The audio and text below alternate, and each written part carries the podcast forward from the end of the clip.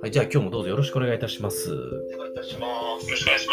す。えっと、今日はですね、えー編集講師、えーコンサルタントをやってらっしゃるお二人をお招きして、えーセルフブランディングとマーケティングというお話について聞いてみたいなというふうに思います。じゃあどうぞお二人よろしくお願いいたします。はい、じゃあ、あの、お二人のプロフィール、自己紹介等々は、えーえープロフィールをご覧いただくということでございましてですね、じゃあ早速に、あの、はい。本題に移ってまいりたいなはい。ということですね。えっと、じゃあ早速ですけど、安藤さん、ちょっとお聞きしたいんですが、あの、はい。はまあ、独立してね、もう数年、5年、6年になられると思うんですけど、あの、かなり、あの、この業界におけるブランドはもうすでにかなり確立されてきてらっしゃるんではなかろうかというふうにお見受けするんですけど、なんか、どういった、こう、ご苦労とかですね、工夫とかしてらっしゃるかと、まあ、ちょっとそういったところご披露いただければと思います。そうですね。あの、まず、前提として非常にブランディング大事だなと思いますし、今でも思いますよね。で、まあ今、私はろ独立6年ぐらいですけれども、たまたまと言いましょうかね。あの、ブランディング勝手にされた部分と、意図した部分と、まだまだダメだったなっていう部分と、まあいくつかあってですね。まず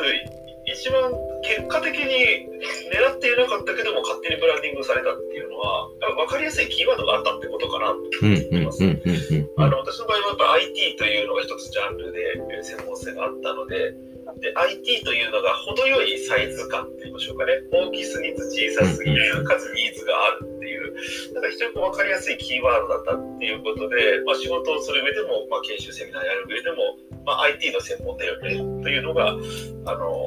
まあまあいい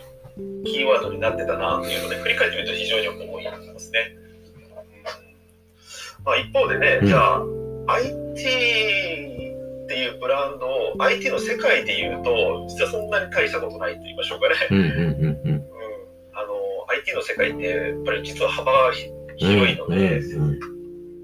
例えばお医者さんだったら体のこと全部わかるかって言ったらね、外科もいれば内科もいれば眼科もいるみたいな、うんそういう世界になってくるので、えー実は IT ってですね、あの本当の IT の人たちからすると、自分の実力は別にそんな大したことない。うん、うん、うん、うん、なので、中小企業かける IT、あるいは IT の中でももう一段階尖らせるっていう必要が本当はあるなっていうのをね、最近感じてる。うん。なるほど、なるほど。まあ、ただそれを、ね、今回のテーマですけど、どう知ってもらうかっていうのは、未だに悩んでるところですよね。なるほど。はい。まあでもそれっておっしゃる通りで、僕もなんかね、財務のなんか、プロですみたいなことをこう言って、言っちゃってますけど、じゃあ本当にこの幅広いこの分野において、あの、ありとあらゆる分野に精通してるかつと全然そんなことはなくて、まあ確かに自信持って言える部分もあれば、あの、まあちょっと教科書で読んだぐらいですわ、みたいなのも存在してますわね。まあでもね、当然のことながら一般の方よりは、あの、詳しいのは確かなんで、まあそこをどうこう言い打ってアピールしていくかと、まあそういうことかなと思いますわね。そうですね。わかりました。あの、千田さんはね、あの、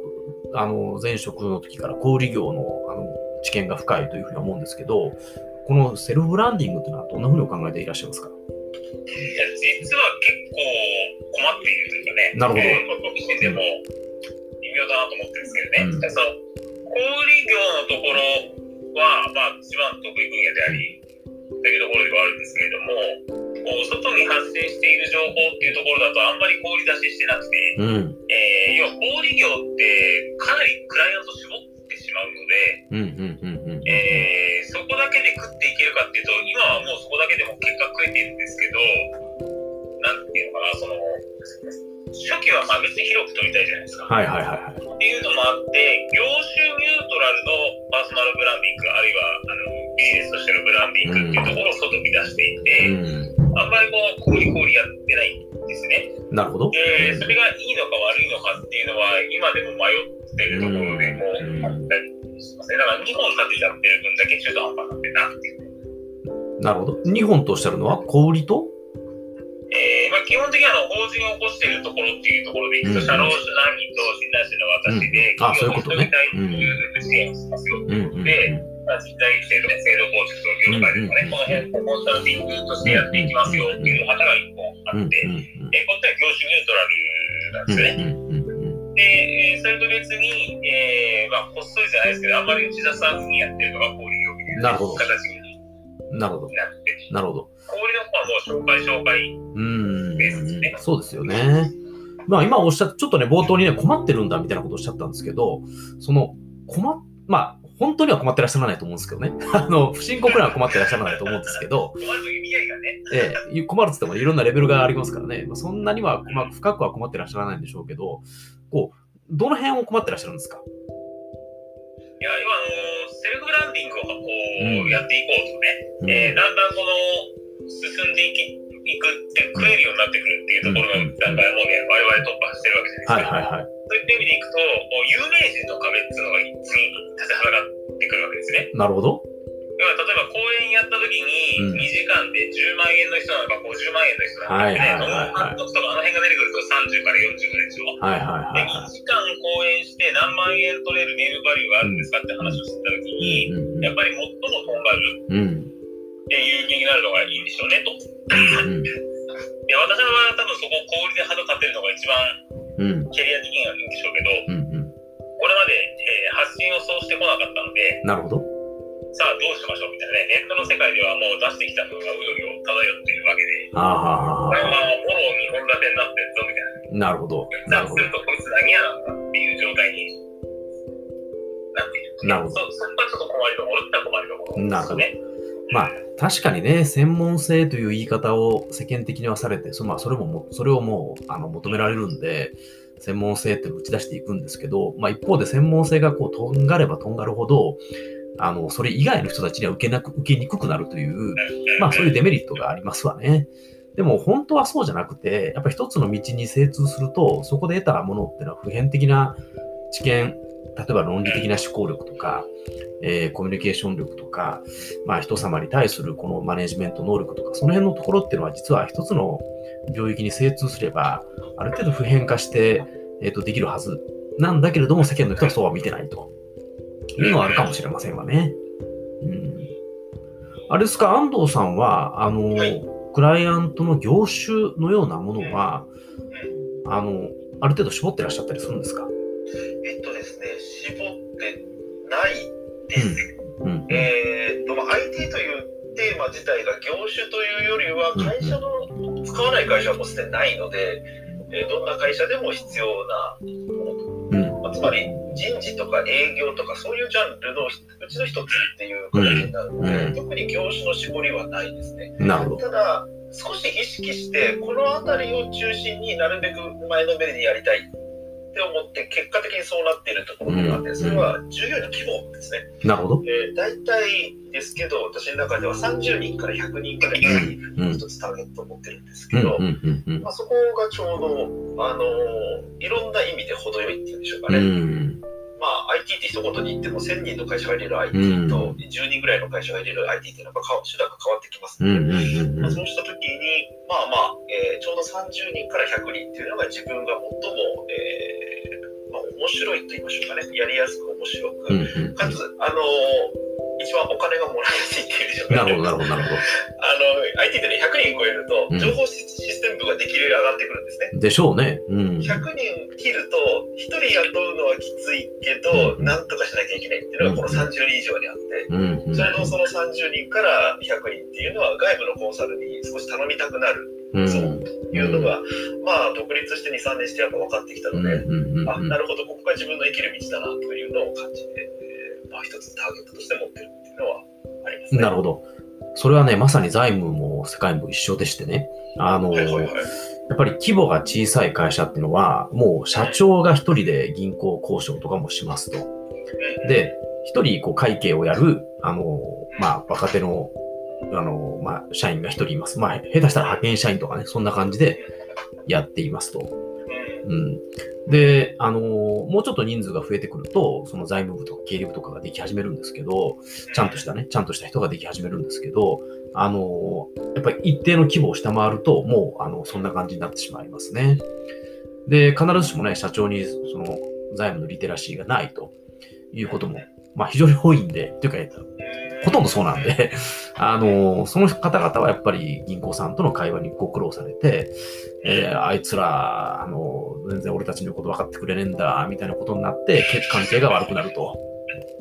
まあ、そんなことで、あの、頼まれるなんてことは僕の場合ありますわね。うんやっぱ企業規模的に言ったら、管理部門3人っていうレベルで、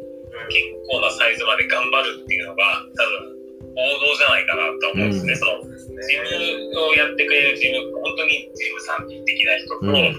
もう執行役員クラスで、うん左であともう一人若手がいるかいないかっていうので、2人か3人で回すっていうのが、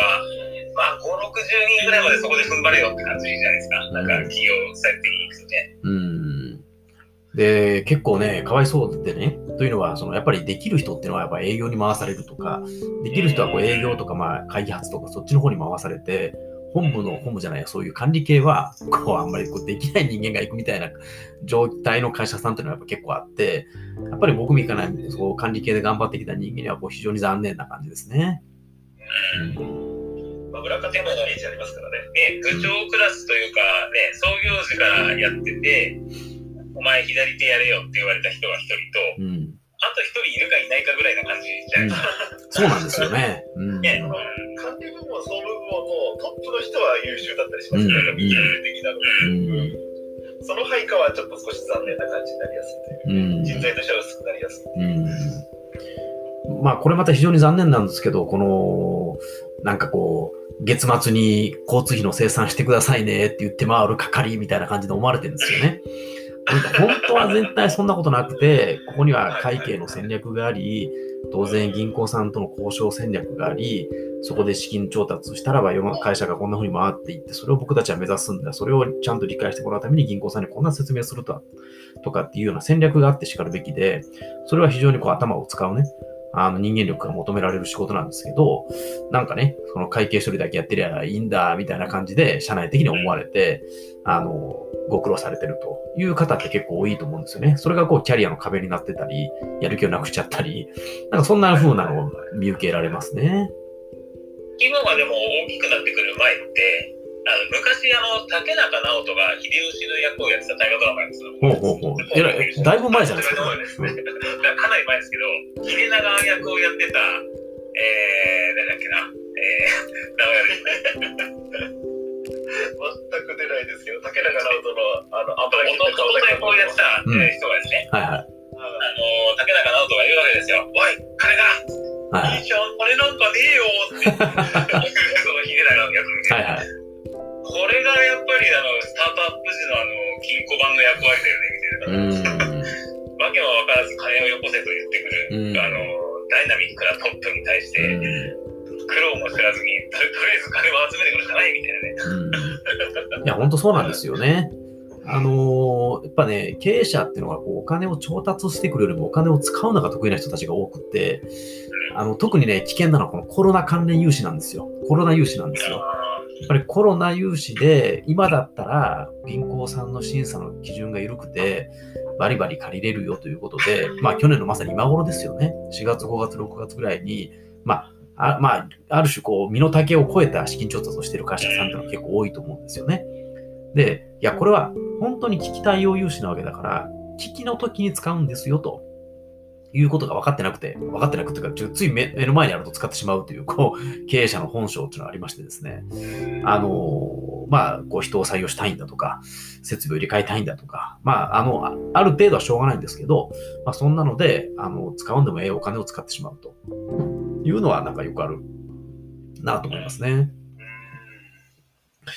あの、ちょっとブランディングの話に戻りたいなと思うんですけど、あの、千田さんはね、よく、あの、雑誌に寄稿されてて、僕はい本当に。頭が下がる思いで、思いでずっと見てるんですけど、あの、やっぱりそれもセルフブランディングの一環でやってらっしゃるということですかね。そうですね、基本的にはそのつもりでやってて、やっぱあの雑誌の機構ってね、ビジネス的にじゃああのお金になるか全然そんなことないわけなんですけれども、どちらかというと、その業種ニュートラルの方の顔を、あのものを書くっていうところでは出していこうっていう方針で、まあ、一貫してやってる感じですかね。もう何回ぐらい、なんか連載でしたよね、確かね。えーっと、今月、最後の締めがまだ残ってて、うん。何も書いてないみたいな。何も書いてない。もう28日ですよ。連載1回やったのと、うん。えちょっとお休みして、今4回連載の第4回を上げなきゃいけないんですけど、うん。まだ全然書いてないみたいな、あと3日ぐらいですね。やばいみたいな。なるほど締め切りで終われた人。なるほどま。あでもその辺はやっぱあの業種ニュートラル系で、基本的にはその若手育成のところに力を入れていこうっていうところで関してやってる感じですかね。なるほどね。でもその若手育成のところに書いてくれってこう出版社が言ってくるわけじゃないですか。編集者が言ってくるわけじゃないですか。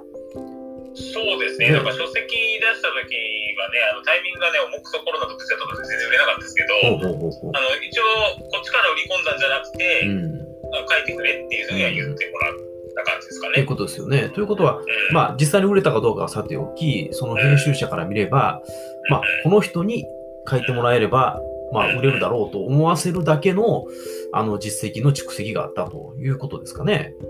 そうですね、徐々にそうなってきてるんだなっていう感じはしますようんね。だからあの、さっき連載やってるっていうのが月間人事マネジメントってやってやってたんですけど、うんうんうん。なんだかな、なんうーんと、もう一個、今回オーダーがあって、それ読んでますって言われましたもんね。あ編集者と打ち合わせした時に。まあ、あの講師の自画像とかっていうことで人事系のお雑誌で、えーこんな先生いますよっていうのを紹介するコーナーがあるらしくて、ほうほうほそこに寄稿してくれって言って、向こうが調べてアプローチしてきましたね。う。なるほど、なるほど、なるほど、なるほど。だから、なんか効果が出ているかどうかというと、大いにハテナマークですけれども、うんこう調べると当たるっていうところには近づいてきてるかなっていうなるほど、なるほどま。あでもそうやってね、過去に書いたものを読んで、こう、オーダーしてくれるっていうのはすごく嬉しいし、かつ、ね。ありあ。の、なんか下目に出ずにね、まあ、あの高めとは言わないけども、まあ、あの、依頼される立場の方が、まあ、あの、気分はいいっすわね。まあそうですね。食い込んでね、うんあの書くよりかは、あの、うんお誘いがある方が、こっちも乗ってできる。じゃあ、そうですよね。なるほど。わかりました。ありがとうございます。安藤さんにもお聞きしたいんですけど、あの、安藤さんもね、執筆頑張ってらしたり、あるいは、あの、動画もね、あの、はい頑張ってらして、すごく私も、あ、そうか、私も参加させていただきましたね。去年の今頃ですかね。ええはい。はい。その説はありがとうございます。いえいえええ、あのーその辺のね、どうやってブランディング、あの、ご苦労、あの、工夫されてますか？工夫というほどのことはしてないんですけれども、あのー今ね、千田さんの話も聞きながら、そっか、ブランディングって何かなって思いましたけど、まあ、平たく言えば何か情報を発信して自分のことを知ってもらう。うことですね。まあ、特段有名人になるとか、ものすごくね、さっきの千田さんじゃないですけども、2時間でいくらの講師になるとかですね、まあ、そういう方向も確かにあるんですけど、まず基本的な部分でいきますと、自分たちのことをいかに知ってもらうかうっていうかな。うん。で、知ってもらうという方法が、うん。自分の知識や専門性を知ってもらうっていうのもあるんでしょうけども、私なんかがずっと今までこれちょっと半分無意識だったのかもしれないんですけど気をつけたのは自分の人柄を知ってもらうっていううん。うん。うん。ところでしょうかね、講師にしてもコンサルにしても、うんえー基本は専門まあ私も言わないこう IT っていう分かりやすかったので、逆にそっち側は、はいはいはい。えー人柄を分かってもらった方がなんとなく仕事につながりやすいっていうのがあるので。うん。人柄が伝わりやすい媒体をなるべく使いたいっていう思いがずっとありましたよね。で一なるほど。番分かりやすいのはやっぱ動画ですね。うんうんうん YouTube もそう。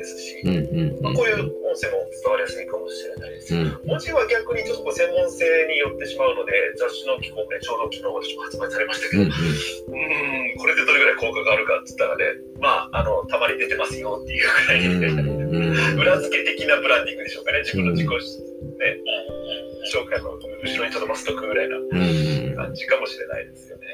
まあ、それはね、書いたことのある人と書いたことがない人だったら、それは書いたことがある人の方が A に決まってますもんね。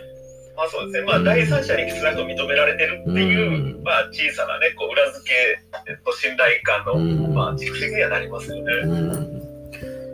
なるほど。どうブランディングの後ツールっていう意味ではね、その載せた記事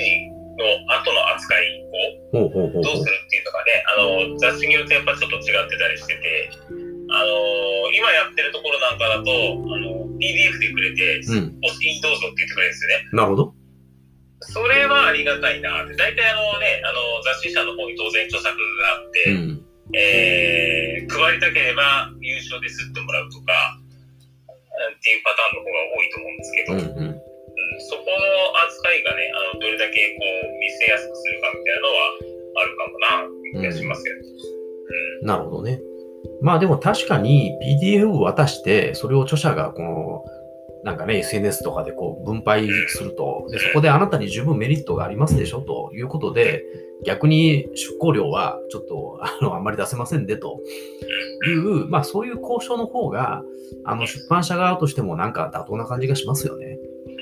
うん。ウウィンウィンな気がしますよね。ィンウィンですよね。うん、べ別にねこれで飯食ってるわけじゃないっていうのはお互いに分かってるわけなんで、でやるならば、そうやってマーケティングに使ってくださいよと、あなたのと。その方がいいですよね。うん。最近出版業界ででもそういうお誘いはあの増えましたけどね、うん。今商業出版自費出版が昔ちょっとありましたけど、うん。そこまではいかないけど事実上ゼロゼロ出版っていうんでしょうかね、うんうんうん。でその間のブローカーさんがなんかほぼ持ってっちゃう的な、あお誘いが何度か受けたことありますけどちゃんと計算してみるとそれってあなたしか稼いでないですよねと。で3分の1、ね、1ずつちゃんと出版社も稼げて自分も稼げて、うん。でそのブローカーさんもちゃんと利益があるんだったら、まあ、妥当かなとは思いますけど、ちょっとあまりにも不当な、あの、うん。条件で2、3回声掛けされたことがあるんで、商業出版つなぎますよみたいなパターン。あの、今だと、さ昔だと最低2000部とかね、はい。はい3000部すらなきゃいけないんですけど、あの今だと、えー、発注ベースで、はいはいはい。出すパターンありますよね。うんうん P、なんとかいう？えっとね、プリンプリントオンデマンド。あ、プリントオンデマンド、そうですね。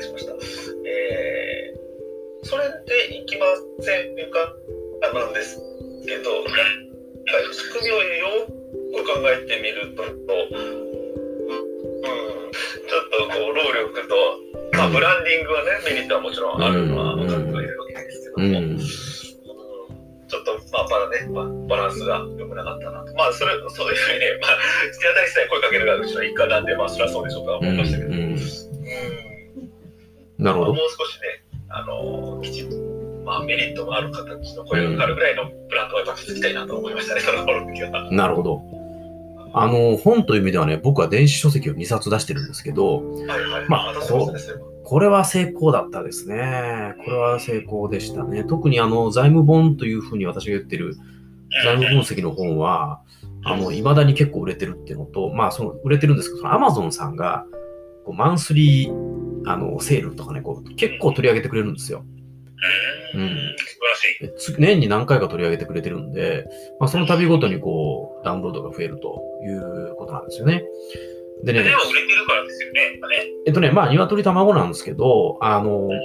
見てると、その Amazon が毎月そのマンスリー、あの、セール出すじゃないですか。で、当たり前ですけど、彼らもポートフォリオを組んでるんですよ。つまり漫画がこのぐらい、小説がこのぐらい、ビジネス系がこのぐらい、こう、なんかこう、占いとか、なんか、こう、美容とかなんかそんな女性向けなのがこのぐらいみたいな感じで、おそらくその100冊の中のポートフォリオを組んでるんだと思うんですよね。で、僕みたいなやつは、あの、あれ？千田さん落ちた？あ、千田さん来ました。復活した。はい。あの、僕みたいな、あの、お金とか、あの、そう財務とか、そういう分野に、ライバルとなるような本が、まあ、いくつかあると思うんですけど、みんなね、むずいんすよ。みんなね、まあ、専門性がある、あなたが賢いよっていうことは十分理解したんだけど、もうむずいと何分という本が多くて、あの、あんまり選ばれないんだろうなと思っていて、あの、まあ、その、そういう漫画とか小説とか、そそんなに混じって、ちょっと読んでみてもいいな、読んだらそれなりに面白いなと思わせる程度の、あの、難しさにしてるというところが、結構受けてるんじゃないかなというふうに思いますね。あ安藤さん、あの、YouTube の方はどうですか？あの、反響というか、その感触は。休憩中って感じになっちゃって、本当に今良くないなって毎回思ってるのが言いますけども、効果があるかないかで言ったら、あの、効果はやっぱありますよね。うんうんうんいろんなところで、あのまあ、見ましたと、狭い業界狙ってるんで、まあ、あのその代わり見てる人は来いっていうのは、うん。確かにあの効果あるなと思いましたし、うんうん。使い方として、えっ、と、いろいろな、まあ、セミナーをやるときとか講師やってるときに、この先生こんな人ですっていうのを動画で紹介してもらうっていうケースがあるんですよね。で、その時に、あの、まあ私はその大したことないと思うんですけどうも、んまだまだ YouTube やってるっていうのが一種のブランドっぽい雰囲気もあるようで、なるほど。あのーあ、YouTube でちゃんとやってる人なんですね。うんで、あ、こういう喋りの人先生なんですね。あのぜひお願いします。っていう、まあ、紹介の補足としてのされ方、まあ、さっき言った人柄を伝えるやり方っていうんでしょうかね。役立ってるのはありますね。あとね、ちょっと似た例でいきますと、うんうんあの自分の YouTube じゃないですけれども、えっと以前ね、東京商工会議所とかでセミナーを動画一本アップしてるんですうんよね。うんそれも非常に便利でしたね。IT のことを3本喋ってるんですけどうも、んあのなんかすごい編集は硬いですし、あの、うんあれももう真面目な動画で、うんうんうん多分全然人見ないだろうって思うんですけど、でもそういう動画を担当してるっていうこと自体が非常に便利だったなるほ。ど。なるほど。あの、確かに研修の仕事って、この人事部の人、まあ、発注側のね、発注側の人事部の人から見れば、あの、蓋を開けてみないとわからないっていうのがかなり怖いんだろうなと思っていて、そうでしょうね。うん、だってね、当日来てら実は全然ダメなやつだったみたいなことって結構あり得るじゃないですか。やっぱり事前に面談したとしても、当日どんなのが、どんな喋りをするかっていうのはわからないと。あり得るし、うんまた結構怒ってると思うんですよね。ですよね。うんだからね、つい、結構発生してると思うんですよね。だからついこうパッとしないけど、去年のやつをもう一回今年も使うみたいな感じになりがちなんだと思うんですよね。はいはいはいな中で言うと、確かに安藤さんのおっしゃる通り、YouTube で、あ、こういう喋りをする人なんだっていうのを見てもらうのは、僕かなり有効だなと思いますね。ねえうん。ずね、やっぱ写真と喋りって随分イメージ違いますからうんうんね。うんうんだから写真とかプロフィールでは絶対わからない部分ですよね。うん。うん。でさらに、願わくばですけど、あの人前での喋りと普通の喋りって結構違いますよね。確かに確かに確かに。で、まあタイプによりますけど、うん私なんか結構違うタイプによりますけど、うん。うん、おとなしく喋って、まあ、なんか前に出るとちょっと人の変わる人なのか、うんあまり変わらない人なのか、みたいな。まあ確かにね、僕たちはね、あの、お互いにこうやって、こう、い友人として喋ってる時の僕たちと、はい講師として喋ってる時のあなたっていうのを、こう、僕たちはお互いに知ってるんで、あ、そうですね。使い分けるタイプですね。使い分けるタイプですよねとかね。3人のことかもしれないですね。今思えばですけど。うん、そこを僕たちはお互いに知ってるっていうのは、こう一つの僕たちのね、特殊な関係ですよね。ね。うん、確かに。このスイッチの入れ方がね、うん、なんかありますよね。わかりました。